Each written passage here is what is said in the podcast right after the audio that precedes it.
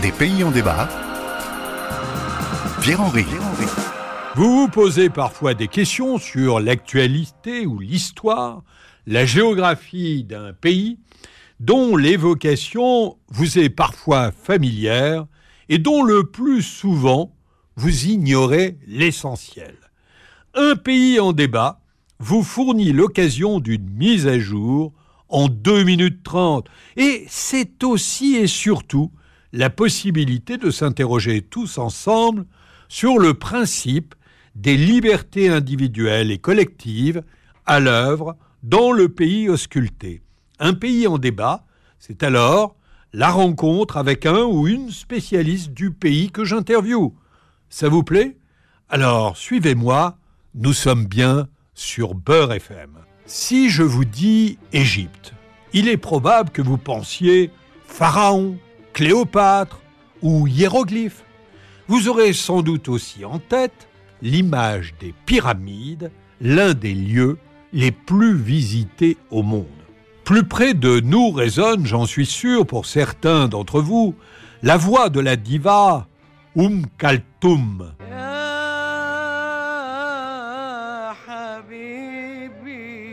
Um Kaltoum, c'est un témoin de première classe. Elle a accompagné tous les bouleversements sociopolitiques, culturels et historiques de l'Égypte du XXe siècle. Elle a vécu sous le protectorat britannique, sous l'émergence du nationalisme et des règnes des souverains Fouad Ier et Farouk. Mais c'est sous le mandat de Nasser, qui libère le pays de sa monarchie en 1952, que celle que l'on appelait l'astre d'Orient s'affirme dans un rôle politique elle devient durant cette période une icône patriotique. Mais de l'Égypte, que sait-on d'autre? Saviez-vous que c'est un pays grand comme deux fois la France? Que le Nil traverse sur 6650 kilomètres et que sur ses rives se presse la quasi-totalité de ses habitants. Et savez-vous combien ils sont? 100 millions. 100 millions à vivre principalement sur les rives d'un fleuve, un point stratégique des défis environnementaux actuels et futurs. Il y a 20 millions d'habitants au Caire, sa capitale. L'agriculture en Égypte, c'est 30% des emplois dans le pays mais elle produit aussi du gaz. C'est la deuxième ressource d'Afrique. Une grande partie est exportée. Le gaz, c'est 35% du total des exportations du pays. Le pétrole, 40%. L'agriculture, 15%. À ces frontières, les pays s'agitent. L'Égypte est bordée par la Libye à l'ouest, par le Soudan au sud, à l'est la péninsule du Sinaï sur la mer Rouge connecte l'Égypte à Israël et la garde en contact avec une toute petite parcelle de la bande de Gaza. On se souvient du rôle du président, Anwar el-Sadat, premier dirigeant égyptien à se rendre sur le territoire israélien pour signer un accord de paix avec Shimon Peres, et ce, au prix de leur vie. Après les révoltes de la place Tahrir et la victoire des frères musulmans en 2012, c'est un coup d'État militaire qui renverse Mohamed Morsi, alors président. Aujourd'hui, le président de la République arabe d'Égypte s'appelle Abdel Fattah al-Sisi, un militaire de carrière. Il exerce son pouvoir d'une main de fer. Sous couvert d'une lutte contre le terrorisme, il condamne tout type d'opposition au régime. Mais aujourd'hui, nous allons nous intéresser aux Égyptiennes, à leur liberté, avec comme invité Sérénade Shafik. Écrivaine, militant pour le droit des femmes et pour la laïcité, Sérénade Shafik vous avez participé et vous participez à un certain nombre de euh, combats civiques. Dans vos essais, vous interrogez la place des femmes dans les révoltes du printemps arabe en Égypte et ailleurs, mais aussi euh, vous interrogez sur le respect des droits de l'homme en Égypte, votre pays d'origine. Vous êtes fondatrice de l'association Les Dorines, qui est basée à Paris, et euh, nous allons parler justement euh, de euh, la place des femmes et de leurs droits dans euh, l'Égypte contemporaine. Serena de Shafik, en matière de droits privés, en matière d'héritage, de divorce, de garde des enfants, il semble que les femmes soient moins protégées que les hommes en Égypte et que c'est même au fondement de la Constitution. Qu'en dites-vous? Vous avez des exemples concrets à nous donner? Oui, je peux donner l'exemple d'une femme qui va sortir sans l'autorisation de ce mari pour quelque chose qui ne serait pas considéré comme essentiel. Par exemple, se promener. Ben, le mari peut ne plus subvenir à ses besoins et si elle a recours devant le juge, le juge va lui donner raison. Ça veut dire que les femmes ne sont pas libres de se mouvoir comme elles veulent. Elles ne sont pas en liberté dans, le cadre du mariage. Si on parle de la maternité. Euh, mettre au monde des filles, uniquement des filles, ce n'est pas pareil que mettre au monde un garçon. Si une femme ne met au monde que des filles, elle aura droit à un tiers de l'héritage si le mari décède. Alors qu'une femme qui va mettre au monde un garçon va avoir la totalité de euh, l'héritage avec son fils. Oui. Et en matière de divorce, euh, le divorce est, libre alors, le divorce n'est pas libre. D'abord, le divorce euh, pour les coptes n'est pas permis puisque l'Église s'y oppose et c'est un pays qui applique la charia et les lois de l'Église pour les coptes.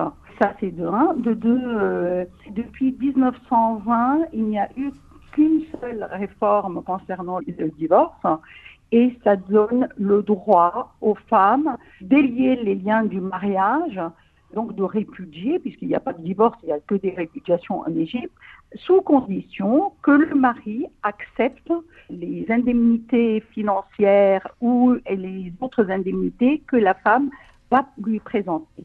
Ça veut dire qu'elles ne sont libres de se défaire du mariage que si elles peuvent se passer de leurs droits, puisqu'elles laissent tout derrière elles, non seulement elles laissent leurs droits, mais en plus elles doivent indemniser le mari.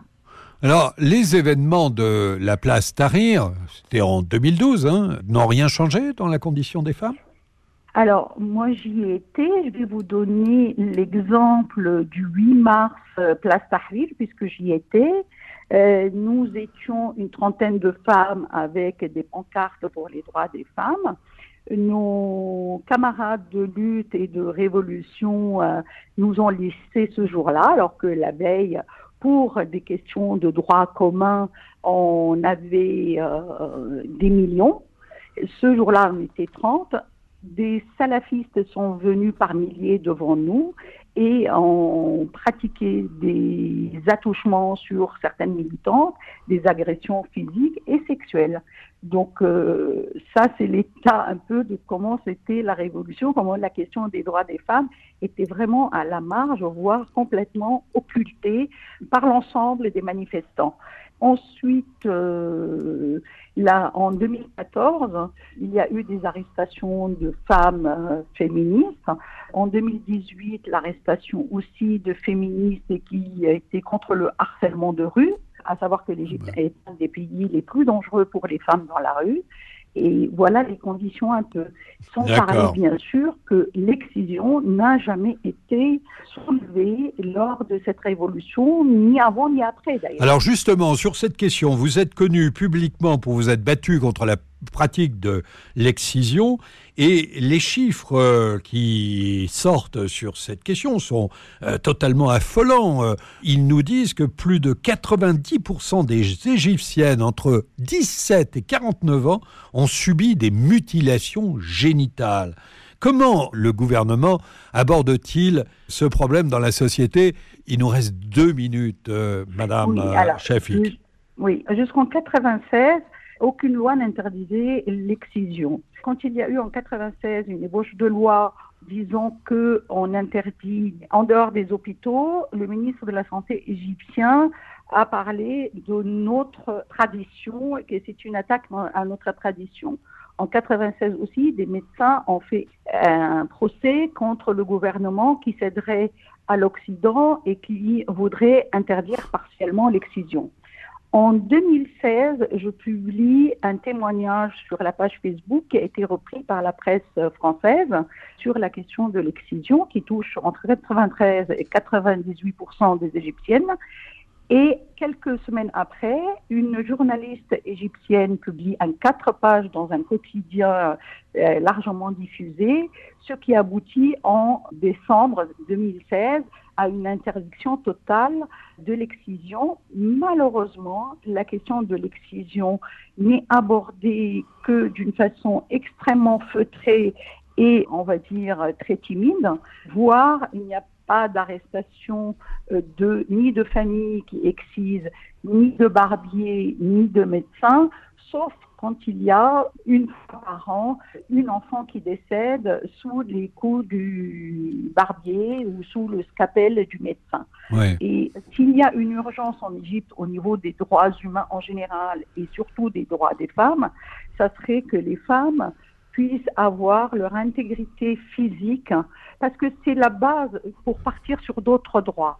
C'est évident, euh, Madame Shafik. Je rappelle que en France, c'est un crime et que c'est puni de 15 ans de prison. Madame Shafik, merci de votre euh, témoignage. Un pays en débat, c'est terminé. Je vous retrouve la semaine prochaine pour une nouvelle émission présentée en collaboration avec Alice Marquet et Zora. C'était Des pays en débat en partenariat avec France Fraternité.